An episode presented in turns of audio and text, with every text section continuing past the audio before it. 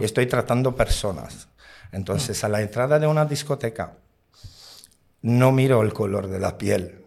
Eh, miro su estado etílico, miro su vestimenta. Hasta un 90% de la gente nos ve como unos matones, como aquel hostia, portero.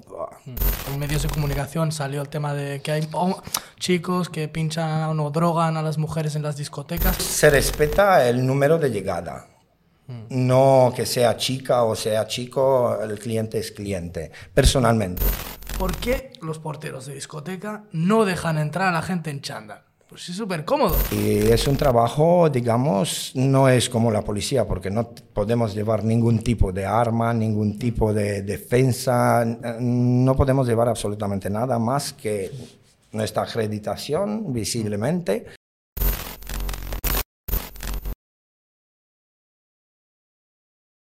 Estás escuchando Thinkers y hoy vamos a hablar sobre el mundo de la noche, concretamente sobre cómo salir de fiesta.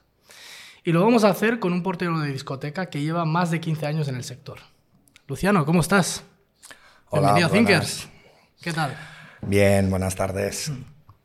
¿Qué tal? ¿Cómo, cómo, te, cómo te, encuentras? ¿Cómo, ¿Cómo, ves el podcast de hoy? Es decir, eh, vamos a hablar sobre pues, cómo ser portero de discoteca, que eso es un, es un, tema bastante también polémico, ¿no? ¿No lo crees? Bueno, sí, sí, y no exactamente, es un trabajo que se tiene que hacer y sobre todo de profesionales en el mm. sector, siendo un trabajo muy, mm, digamos, muy complicado, ¿no? Pero se trata de seguridad, de la seguridad de las personas.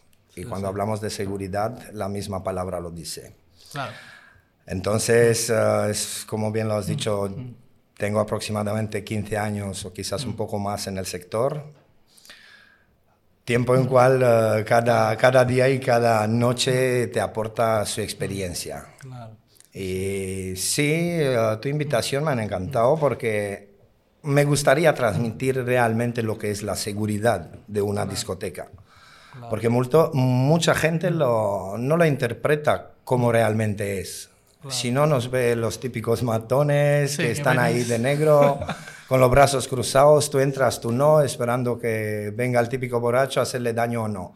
No, no es así. La seguridad es, como bien he dicho, lo que dice la palabra, la seguridad de las personas. ¿Y qué, hay que tener para, para ser portero de discoteca? ¿Qué hay que hacer para ser portero de discoteca? Bueno, eh, digamos que es un oficio que de adolescente viéndolo me han apasionado. Y he llegado a profesarlo como quizás con todo, cuando te propones algo en la vida logras ah, hacerlo. Y claramente que hay unos ciertos requisitos que una persona debe de tenerlos para, para profesar a la dicha profesión de, de seguridad. Entonces, no se trata ni del cuerpo.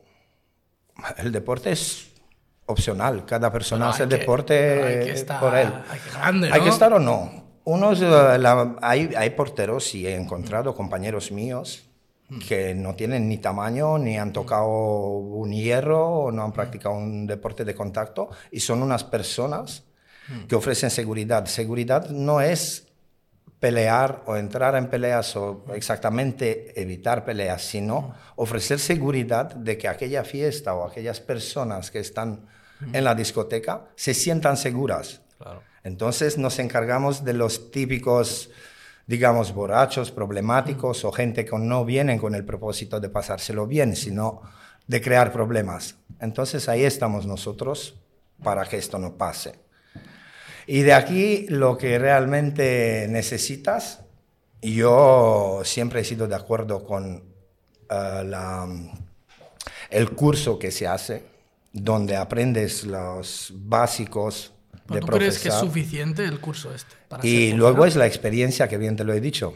Pero se trata de seguridad y un controlador de acceso, digamos, hmm. porque somos creo que en clase de seguridad los más pequeños, pero quizás los más expuestos. Más riesgo.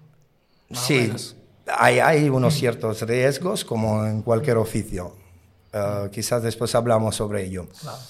Uh, yo digo que se necesita porque realmente para ver lo que hay, lo que tienes que hacer. ¿Qué tienes que hacer para ofrecer la seguridad a una persona en una discoteca? Entonces yo, yo veo el curso imprescindible y luego, por supuesto, la, la experiencia. La experiencia que la vas acumulando a lo largo de... Y a nivel de personalidad o mental también es importante, porque una persona, por ejemplo, que no sabe controlar sus emociones, le viene una situación en la que le puede superar, hay que saber gestionar eso, ¿no? Más allá de Por ser supuesto. un físico fuerte. porque Aparte tiene- del físico, Mm. como le he dicho, que no es eh, algo imprescindible, como considero el curso, por supuesto se necesita unas ciertas cualidades Mm. que depende de cada persona. Y eh, como bien le he dicho, hay compañeros, hay porteros, como igual hay fontaneros o lampistas, cada persona en su forma, pero claramente personas resolutivas, personas con actitud, personas educadas, y personas que están ahí para ofrecer la dicha seguridad. Claro, no para- Entonces, cualquier persona, para, yo opino que igual de bueno puede ser un controlador de acceso que tiene 70 kilos como uno que tiene 120. Lo importante es cómo trabajas, porque nosotros no estamos para pelear ni para, no vamos a una competición. Vamos a ofrecer la seguridad que esto se trata de personas, ser persona en primer lugar. Hablando de personas, ¿tú crees que hay racismo por parte de los porteros de discoteca en las discotecas? Que, que, haga- que discriminen, digamos, por ejemplo, a la hora de entrar a alguien en la discoteca le digan no. Que yo dudo que haya porteros que te digan no, no entres por tal porque eres de tal país o de tal. Pero ¿tú crees que hay cierto racismo o no? No sé cómo lo ves tú. Ah, no podía decir de otras personas, pero creo que mm, no serían los porteros. Si hay un cierto grado de, de racismo, no creo que vendrían de los porteros. Además, yo, yo no soy de España, soy extranjero en España, Claro. y estoy tratando personas. Entonces, a la entrada de una discoteca, no miro el color de la piel. Eh, miro su estado etílico, miro su vestimenta, miro su actitud. Y de ahí eh, son, son lo que tiene que cumplir una persona para acceder. Claro. Creo que no raza. Si hay, yo creo que se trata de cada persona en parte. Cada portero, cada controlador de acceso, que lo puede decir. Es como si me Claro. preguntarías a mí, ¿eres racista? Te diría que no. Claro. Pues al igual hay personas que lo reconocen. Pero diri- diría que de parte de los porteros no hay racismo. No creo que hay racismo. Ahora, hay, hay muchos que, muchas personas que han tenido ciertas experiencias pues malas en ese sen- sentido. Pero, claro, hablando de esas experiencias, ¿te han amenazado, por ejemplo, a ti personalmente en tu trabajo, por ejemplo, que no les dejes entrar a la discoteca? Eh, En ese sentido, ¿te ha pasado? Sí, suele pasar a menudo. Suele pasar a menudo porque, en primer lugar, que una persona cuando va a un, a un local, a una discoteca, vas a al cine, vas para acceder. Claro. Y entonces encontrándote con un rechazo en la puerta, la primera fase es pedir respuestas, la segunda fase son los insultos y la tercera fase ya llegan las amenazas y así más, dependiendo de cada persona. Claramente que no todo el mundo lo hace. Pero una persona también demuestra su actitud en estos actos y cada vez que va a más, ah, menos oportunidades tiene de entrar en la discoteca. Entonces nosotros también es un señal claro de que esta persona puede estar o no puede estar adentro. Claro, ¿y ¿Tú crees que por parte de esta gente que amenaza, crees que de algún modo eh, no os ven como seres humanos? Eh, os ven como estos matones, ¿no? Sí, yo creo que la mayoría, yo diría que un, hasta un 90% de la gente nos ve como unos matones, como aquel, hostia, portero. No, somos personas como todos. Sí, eh, lo que te puedo decir es que una pequeña transformación creo que cada uno de nosotros lo tenemos. Son muy pocos que son todo el tiempo como en la noche. Yo personalmente tengo que cambiar mi chip, cambiar mi forma de pensar, cambiar mi personalidad. Porque yo de día soy una persona, tengo mi vida, mi familia, mis hijos, eh, mi mujer, todo. Soy una persona normal. Quizás cuando voy de noche también soy normal, pero claramente no, no puedo estar, demostrar ninguna debilidad, que quizás como cada persona la tenemos. Tengo que estar correcto y tengo que adaptarme a cada situación. Las situaciones cuando trabajas de noche no son como las situaciones de día. De día vas y arreglas un trabajo, has cumplido, has hecho las ocho horas, has cumplido tu trabajo. De noche también tienes que cumplir unas horas, cumplir con tu trabajo, con tus deberes, pero cada situación es diferente y estás expuesto en diferentes grados de riesgo. Entonces, tú dirías que ser portero de discoteca es un trabajo de riesgo. Eh, como cada oficio hay un riesgo, yo creo que siendo portero de discoteca es un grado más elevado de riesgo, sí, porque trabajamos con gente que consumen bebidas alcohólicas, realmente es por esto que se sale y muchos que se pasan. Y en este momento, como me preguntaste de amenazas, recibimos las amenazas, pero no sabemos nunca quién nos las transmite. Y si se llegan a cumplir, no se llegan a cumplir, porque vivimos en el mundo de la noche, como hemos hablado. Es un mundo diferente. ¿Y alguna, alguna experiencia o anécdota alocada que sin sentido que te haya pasado durante el trabajo de, portero? Bueno, realmente te pasan cada noche, te pasa algo. Y mm. quizás no una vez, sino varias veces. Mm, para decirte que me llegue ahora, me, han hecho, me hace mucha gracia la gente que llega a beber tanto, que ha encontrado casos que no los encontramos dormidos en los baños. Y claro, nos ha pasado alguna vez que hemos cerrado hasta la discoteca y se ha quedado dormido en el baño por despisto nuestro también. Y pasan cosas, la gente reacciona diferente de noche como de día como igual nosotros tenemos que adaptarnos. Claro, o sea, no es, el, no es el mismo contexto. Una persona que a lo mejor la ves tranquila, te saluda por la mañana y, a lo mejor en la discoteca... Eh, créeme que hay una cierta transformación en la noche. Desde el principio de la noche, sí. Creo que es como lo ves de día por la calle. A lo mejor la persona que al principio entra en la discoteca te saluda, tal, todo bien. Luego al final de la noche... Eh, es una transformación que... Se convierte en Yo creo que nadie más que nosotros, los porteros quizás algún camarero, pero no creo que prestarían atención a ellos, sino nosotros sí, claramente, para ver la evolución del estado de embriaguez y ver hasta qué punto puede llegar para que no moleste a los demás. Entonces vemos toda la transformación y es así. Una persona te llega muy serena, muy bien, saludando, hablándote bien. Luego te empieza a ser más graciosa, cada vez más graciosa, hasta que muchas veces se encuentra en un nivel en un estado violento o algo lo han molestado adentro, han tenido algún inconveniente, cosas que le han llegado a, cabrearse y ahí ya ves cómo se transforman más o en un caso más feliz, lo ves que ya no anda recto y se han pegado la fiesta que quizás deseaba. O ya empieza a molestar ya a la gente. Exactamente, ese es el problema. Y el tema, de los, el tema de los pinchazos, no sé si te ha llegado en medios de comunicación, salió el tema de que hay chicos que pinchan o drogan a las mujeres en las discotecas. No sé si trabajando de portero de discoteca te has encontrado con esta situación y cómo lo gestionáis esto. Sí, así es. Eh, sobre todo este verano creo que, creo que ha sido el tema con uh, que han salido las noticias.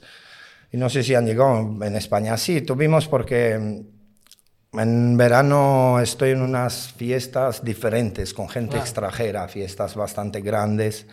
Claro, es verano, viene gente de fuera. Sí, hay, hay muchos extranjeros que vienen y hacemos fiestas bastante grandes y mm. claramente que en el momento que vienen traen cosas así de sus países. Y hemos tenido una o dos ocasiones el eh, típico pinchazo, pero no nos ha pasado el pinchazo, sino el rumor de que podría haber sido un pinchazo, cosa que yo inclinaría más a que la persona se ha pasado un poquito de la bebida y ha llegado ya, o se han caído, se han se han arruñado algo, lo que sea, y ya está, como era el eh, rumor que pinchazos, todo el mundo se esperaba de pinchazos.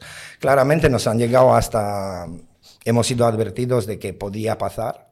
Se han tomado medidas de, eh, de que el vigilante a la entrada haga un, registro a, las personas eh, y claramente mirando sobre todo de jeringuillas, cosas de agujas y hacer un control previo a que no pasen estas cosas. Y no, no hemos tenido directo un, un hecho con ello. Claro. Bueno, aparte de, de pinchazos también el hecho de que algún hombre quiera poner algo en la bebida de la mujer, o sea, el típico... También o incluso a te- veces hacer la broma también, ¿sabes? Sí, yo creo que es más esto. Y más que broma o más que pase, serían los rumores y la típica excusa, porque siempre le pasa a las niñas jóvenes, a las que se han pasado un poco de la bebida.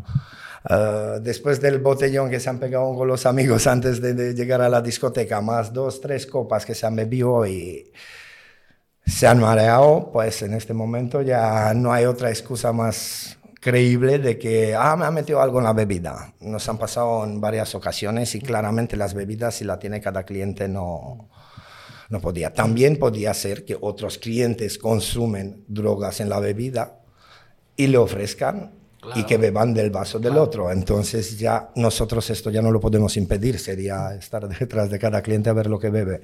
Claro. Y sería inevitable, pero poco probable de que, de que se decir, llegaría a eso. No es algo, digamos, muy común que suele No, no, no, pasar. no. Es la típica excusa y normalmente de las chicas jóvenes. No nos han pasado. Algún chico probablemente sí, pero no muy común y lo veo más como una excusa. Bueno, no sé si algunas chicas dirán, no, buena excusa. Bueno, eso ya cada uno que Claro. opine lo que quiera. Yo quiero irme más al tema también de la vestimenta, porque hay veces que cuando vas a discoteca dices, ¿qué me voy a poner? Porque no me van a dejar entrar. Y pienso yo, ¿por qué los porteros de discoteca no dejan entrar a la gente en chándal? Pues es súper cómodo. Vas en chándal, có- cómodo, y también puede ser también que te quede bien, ¿no? Un conjunto de chándal. ¿Por qué no se puede entrar en chándal a las discotecas? En primer lugar, eh, cuando sales de discoteca, sales de fiesta. Cuando dices fiesta, dices buena vestimenta.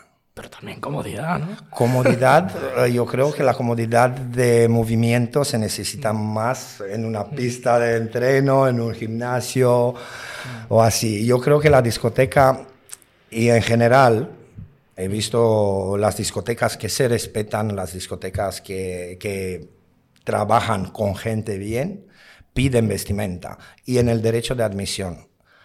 No todas las discotecas lo tienen, pero las discotecas que están respetables, discotecas que funcionan bien, lo tienen y el derecho de admisión casi en la mayoría de los casos prohíben el chándal, ropa militar, paramilitar.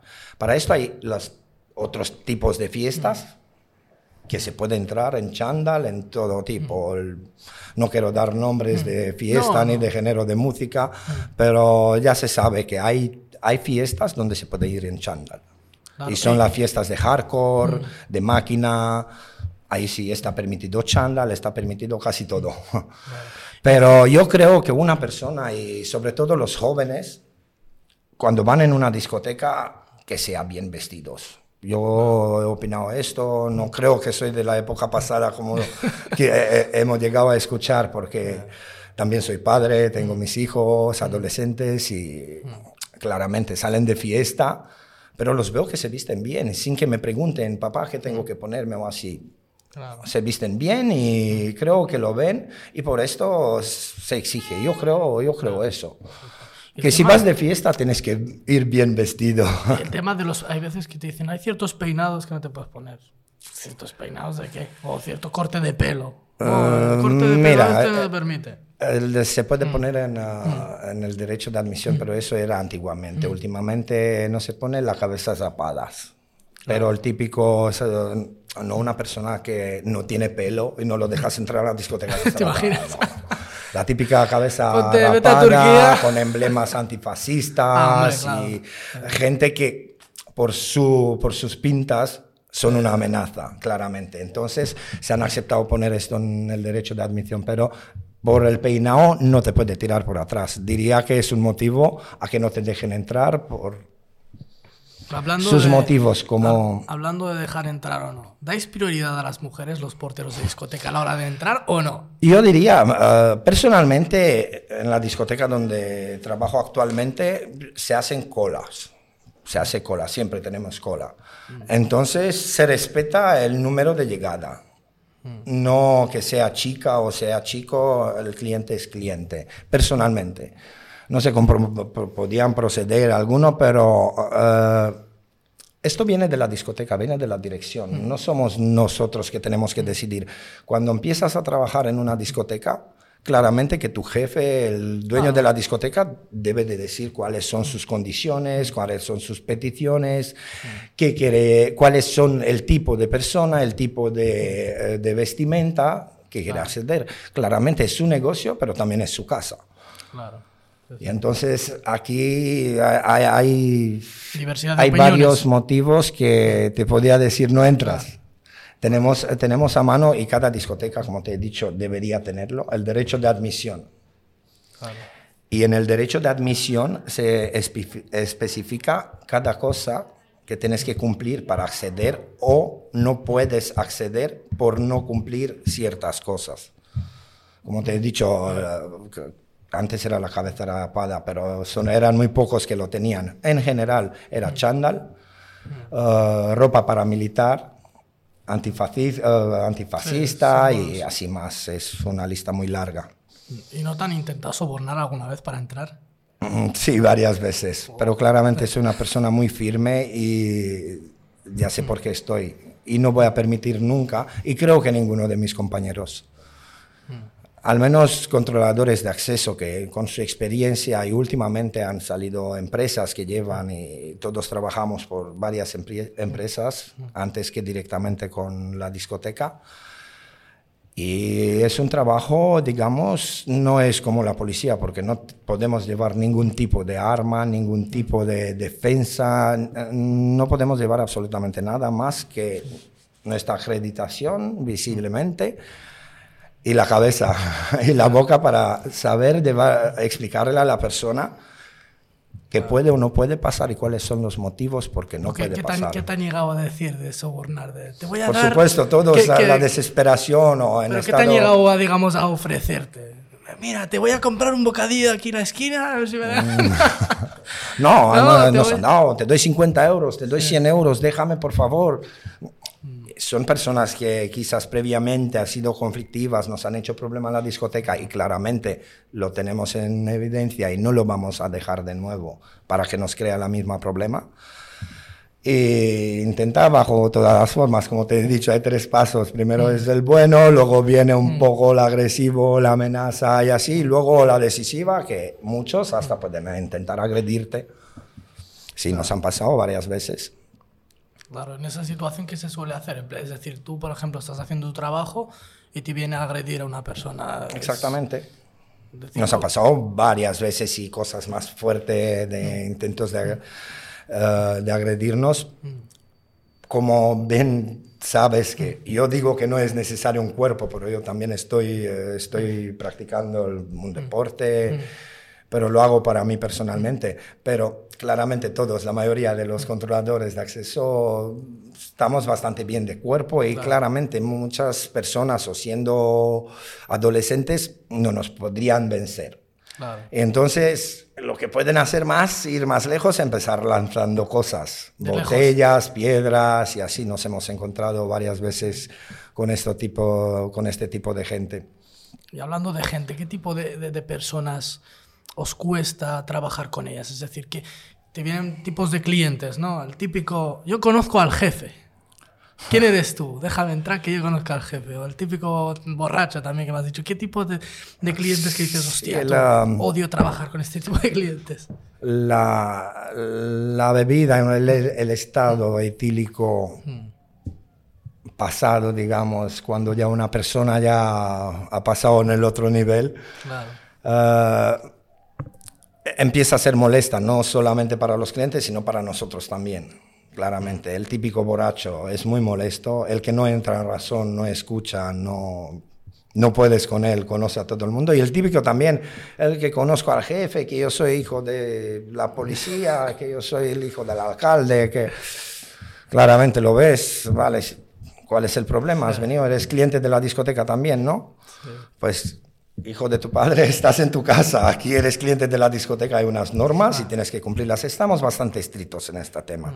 Y en general los jefes de la discoteca, cuando quieren un buen equipo de seguridad, cuando quieren personas que controle su, su negocio, no, no se meten en el trabajo de los porteros. Claramente, por eso, como te he dicho antes, al principio, cuando empiezas a trabajar con, con una persona, con un dueño de una discoteca, él te va a poner las condiciones y tú a partir de ahí tomas tus decisiones.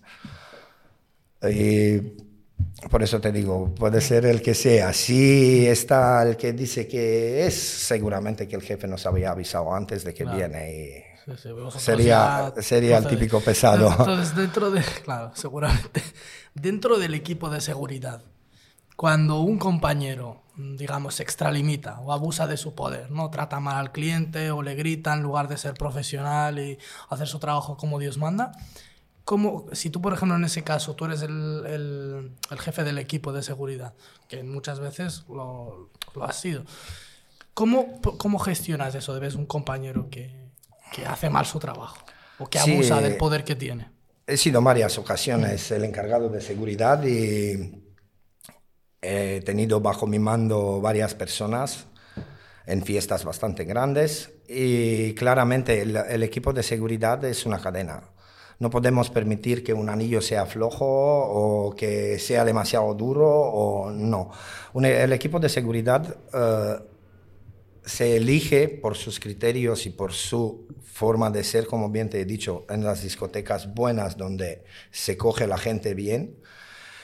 Y no se le va a permitir. Yo personalmente, cuando era el encargado de seguridad y hasta ahora soy un responsable del equipo de, seguridad y claramente si veo una persona o que abusa de su poder, si en primer lugar le diré yo que no está bien lo que hace, y en el segundo lugar, vamos a tomar medidas junto con, con, el encargado de seguridad, porque es un trabajo serio, es un trabajo donde tenemos muchísima responsabilidad. No estamos responsables por uh, dos personas, por cinco, por tu familia, por tu amigo. Somos responsables quizás de miles de personas en una noche. Entonces no podemos permitir que haya un anillo flojo no podemos permitir que una tuerca no esté bien apretada porque sería nuestra debilidad y sería que no llegaríamos a controlar varias situaciones. Y es imprescindible que sean, que sean firmes, que tomen las decisiones correctas y si no están capacitados o no están en condiciones o creen que en aquel momento no, no sabe lo que tiene que hacer, hay alguien por encima de él y siempre que llame la comunicación en seguridad es muy importante. Eh, se comunica siempre por los radios con la típica orejera que nos veis y no la tenemos ahí de forma para creernos importantes o para parecer espías, no. Eh, lo tenemos para comunicarnos y para que lleguemos cuanto antes con toda la velocidad y con, en buenas condiciones donde pasa lo que puede pasar digamos, un malentendido, que no se llegue a pelear, digamos que una discusión que no se lleguen a enganchar, por eso esta, la comunicación es muy importante. ¿Y tú crees que hay, hay un intrusismo en el mundo de los porteros? Porque muchas veces yo veo cuando hay fiestas muy grandes o acontecimientos concretos que se necesitan muchos porteros y se se tira mucho de auxiliar, mucho auxiliar. Claro, en ese momento piensas, cualquiera puede ser portero, porque puedes tú ser eh, jefe de porteros y tener también muchos auxiliares a tu cargo y ver que a veces la cosa no va, no, no funciona, porque no cualquiera puede, digamos, ejercer sí, claramente, como como hemos hablado un poco del tema ahí antes, es importante claramente de que tengas tus, eh, tus cualidades estas de, de poder eh, solucionar un problema, de poder tratar con las personas. Hay muchas fiestas que es difícil acceder entre las personas, aún menos de entenderla, pero tienes que encontrar siempre la solución de que lo hagas. Entonces, no tenemos una preparación previa como tienen los cuerpos de policía, como tienen los militares que lo preparan, no. Sí, dices tú, cada uno puede ser portero. Yo diría que cada uno puede ser portero, puede empezar a ser portero. Luego, a partir de ahí, lo demostrará si puede ser o no puede ser portero. Igual que cualquier oficio. Si un ser humano puede, el otro también puede.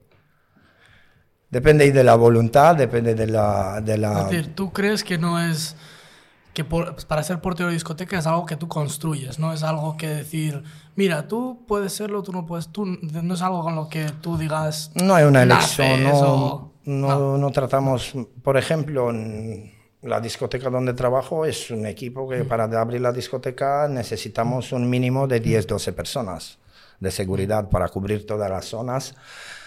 Y tengo de diferentes tamaños. Claro. Y todos son buenos y todos sirven, cada uno tiene su cualidad, entonces no puedes, como nunca se han podido hacer una cosa que sea, es, solo eso es indestructible, no, nada es indestructible. Claramente hay que tener de todo y cada uno sirve en su forma para, para su puesto donde, lo, donde ejercita. Y luego me preguntaste antes del tema de auxiliares. Sí. ¿Estoy o no estoy de acuerdo con ella? Explícate. el tema de los auxiliares ha salido últimamente. Los últimos años se ha empezado a coger auxiliar de seguridad. ¿Qué haría un, qué podría hacer un, un auxiliar de seguridad? Contar las personas, uh, acompañar las personas hasta guardarropa, abrir una puerta de un VIP, una cuerda, acceder, vigilar y avisar realmente no, no está en su derecho de hacer absolutamente nada más. Como si, por ejemplo, hay una pelea, tienes que intervenir a separar, a ver lo que ha pasado. Un auxiliar no puede hacer esto. Mm. Lo tiene prohibido por la ley. Esto tiene que hacerlo el vigilante de seguridad. Mm. Tampoco lo puede hacer el controlador de acceso. El controlador de acceso, solamente por su nombre te lo dice, solo puede permitir el acceso o denegar el acceso en el local el trabajo de seguridad, de separar peleas, de todo esto, por la ley tiene que hacerlo el vigilante de seguridad. El de usar la fuerza. Exactamente. Hmm. De emplear la fuerza. De emplear la fuerza tendría que hacerlo únicamente el vigilante de seguridad. Claro, nunca se puede respetar eh, todas las leyes y por esto creo que ya lo sabe todo el mundo que somos los porteros, que los controladores de acceso que nos llaman porteros. Por el nombre también el portero es el controlador. Ah, Estás en puerta, no puedes estar adentro porque ¿qué haces adentro? Eres portero. Estas son las funciones que deberíamos, pero claramente se, se, hacen, se hace mucho más y es lo que se han hecho desde siempre y se hará. Entonces, Aún así nosotros podemos, pero un auxiliar no, no puede, no puede acceder. Entonces, no sé, si tú lo llamarías portero, yo no lo llamaría portero. Es auxiliar de seguridad, es una ayuda a los... Sí, pero hay, yo he visto que hay veces que hay auxiliares que hacen algunas funciones. Ah, eh, casi la mayoría. casi la mayoría, porque mm. claramente lo llevas y como has dicho tú, todos. La mayoría, la mayoría que llegan a trabajar de auxiliar acaban sacándose el título de controlador de acceso y si sirve, como has dicho, el que puede ser portero, ah, puede llegar más lejos a sacarse ah, la acreditación de vigilante de seguridad y donde es un... Hay varias, ah, varias opciones Aparte, el vigilante de seguridad es la primera.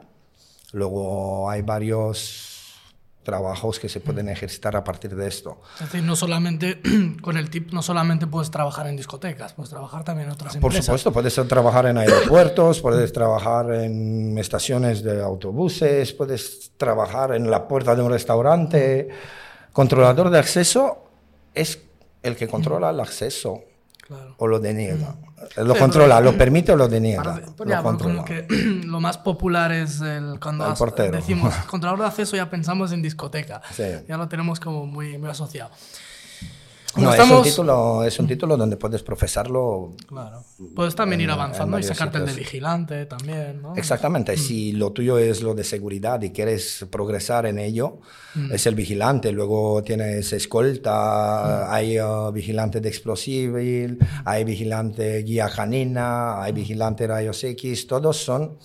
Uh, especialidades que cada uno conlleva su, su preparación y claramente puedes llegar, a, luego llega el director de seguridad, Piensa, controladores de acceso hay muchísimos en los estadios, en los partidos de fútbol, eh, igual juntos a los vigilantes, en los centros comerciales. Cada vez hay, hay más trabajo en el dominio, pero claro, el controlador de acceso me sacó el título para trabajar en discoteca, como te he dicho. De ahí se empieza el auxiliar últimamente, porque antes no, no se necesitaba el título. Hace muchos años no, no era imprescindible el título, la acreditación. Pero pasando tantas cosas en la noche, bueno, ha entrado en legalidad y es, eh, yo lo, lo encuentro perfecto. Es necesario, porque así haces un filtro también de la gente. Haces un psicotécnico también, ¿no? Para... Sí, es, es muy corto. Yo lo doblaría en horas, sinceramente, para que, para que salga gente y hacer un poco más de preparación. Sí. es verdad que te están haciendo algunas clases de defensa personal, mm. eh, pero poco te sirve. son, son dos, tres horas. En dos, tres horas no se aprende un dominio, no se aprende una ya, cosa. Por eso dices lo de la experiencia, ¿no? Exacto, eh, como creo que en todo. Una es la parte teórica y otra es la parte práctica. Porque eh, te, te, están explicando las cosas quizás muchas veces más trágicas, otras veces eh, más suaves y luego en la realidad te encuentras con cosas muy duras o quizás más bonitas de lo que te lo O cosas que no, te, no pensabas que te ibas a encontrar. ¿qué hago con esto? Exacto. Entonces tú, ahora que estamos ya casi finalizando el programa, ¿tú qué le recomendarías a la gente que sale de fiesta? ¿Cómo tiene que salir o qué, indicaciones, les, recomendaciones les das para que te pasen una buena noche de fiesta? Digamos, para que no haya problemas. Vale, te lo voy a decir como portero, no como padre. Puedes decir las cosas, ¿eh? Como tú No, claramente, eh, en primer lugar, en primer lugar de todo, evitar las drogas por completo. es una ilusión que nos trae bien. Y controlar el alcohol. Claramente salís para tomar una copa con los amigos, todo lo hemos hecho, lo hacemos, o... pero controlarlo. Y nunca, nunca, nunca subir al volante bebidos. Nos han pasado también cosas que he visto saliendo de la discoteca y luego no lo he vuelto a ver nunca más. Solo me he escuchado que, de lo que le ha pasado y varias cosas. Entonces, y a la hora de entrar en una discoteca es muy fácil. Creo que todos lo saben. No llegar ebrio. Vas a la discoteca para pegarte la fiesta, no te la pegues en el parking o en, en la calle con los amigos buena vestimenta. Yo creo que de todos los puntos de vista una buena vestimenta encaja en cualquier sitio y más en una discoteca. El chándal, si te lo quieres poner, apúntate al gimnasio o sal a la pista a correr. Y sobre todo el, respeto y la educación hacia el cercano. Claramente que vas en una discoteca donde se baila, donde se bebe, debes de ser en el mismo tiempo comprensivo no el hecho de que va, me ha tirado un cubata, me ha pisado el pie, ya no puede ser. No, todo el mundo va a bailar, otros, por eso intervenimos en la seguridad. Os aconsejo que siempre, en cualquier problema, no hagáis nunca solo justicia. Hay, nosotros, la seguridad de un local, somos para esto, sin ninguna vergüenza, ningún problema, dirigiros directamente al personal de seguridad. Y no creo que va a tener nadie ninguna noche fallida. Pues esperemos que apliquéis estas recomendaciones, de, que os lo dice un profesional, ¿eh? no lo digo yo. Pues te agradezco mucho, Luciano, que hayas venido a Thinkers, la verdad, que hemos aprendido yo te mucho. A y con mucho gusto. Hemos aprendido mucho y yo creo que, bueno, que mucha gente también seguirá las indicaciones que, que nos dices.